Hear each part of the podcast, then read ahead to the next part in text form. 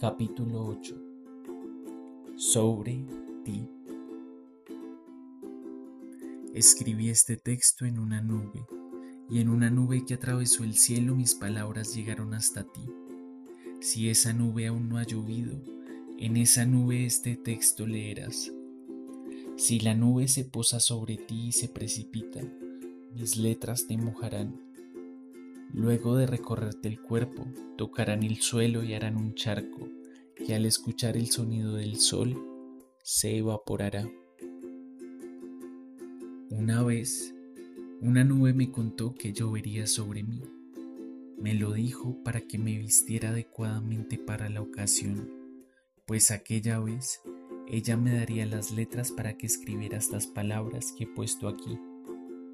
Entonces, junto con mi abuela, cuyas manos tienen tatuadas las líneas que conforman la palabra sabiduría. Diseñamos un traje ideal que absorbiera cada gota que el cielo me susurrara. Cuando de llover el momento llegó, esa nube, siendo capaz de escupirme, besarme, eligió. Mientras mi cuerpo colgaba como toalla, mis brazos extendidos de un hilo se agarraron y mi cuerpo se hizo cruz, y esa cruz era la letra T. Con la letra T escribí tú allá, pero una toalla, al ser permeable, en realidad te invitaba a que vinieras más acá.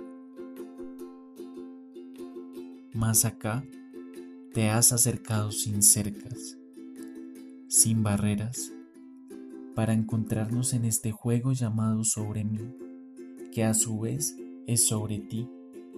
Y si bien mi es una nota que se acostó en el suelo del pentagrama musical para ver al sol, ti es un árbol que con ese sol ha hecho fotosíntesis y sus hojas se han mezclado con el agua de una lluvia de palabras. Esas palabras han decidido traspasar las fronteras del idioma para que en una taza con agua caliente, ti sea el té que te bebes conmigo Mientras lees esto, té te recorre el cuerpo, te toca las entrañas y al salir, probablemente haga un charco que al escuchar el sonido del sol se evaporará junto con estas letras y se irá a llover en el futuro. Al final casi todo se ha tratado de ti. Ti, un sonido y una letra del abecedario en inglés que suena igual que ti, y siendo ti, es un árbol líquido que crece bajo la lluvia. Ti, traducido al español, ya no produce el sonido ti, es te. Te, que a su vez es la letra que una vez yo fui y que da comienzo a las palabras que te he mencionado varias veces. Con la T de tesis te escribí este texto, puse una tela en el techo y mientras una araña tendía una telaraña, yo te tejía estas palabras para que las leyeras mientras el té te tomas. Viniste hacia mí como esa nube, y al igual que ella te has posado sobre mí, y así como me vestí para ella, me he vestido para ti. Las manos de mi abuela me han ayudado a tejer este traje, que siendo traje trajo a tu mirada atrapada en una red y ha decidido guardarla en una nube. Si me ves usando un traje tejido, quiero que sepas que lo hemos hecho con las manos, pues son las manos tejedoras, y si las juntas con tus pulgares entrelazados y las haces caminar, entenderás por qué lo son. Con mis manos tejí porque en mis palmas llevo tatuadas un par de sombrillas naturales, que siendo palmas son también la metáfora de una planta hecha araña.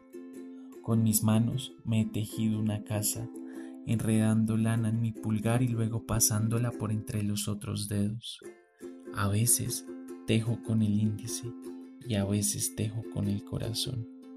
Parece que es todo por ahora y los instrumentos de cuerda y de viento nos han dedicado esta canción. Sus letras adornan el final. Si salgo vivo de este mundo, agradeceré por todas las cosas que hiciste en mi vida. Si salgo vivo de este mundo, regresaré y me sentaré tras tus pies esta noche. Y donde quiera que esté, tú estarás más que solo un recuerdo. Ahora me pregunto si recuerdas cuál es la primera frase de este texto y si en realidad fue mejor que la segunda o la tercera o tal vez la mejor estuvo en otra parte. Por ahora me despido con esta última palabra.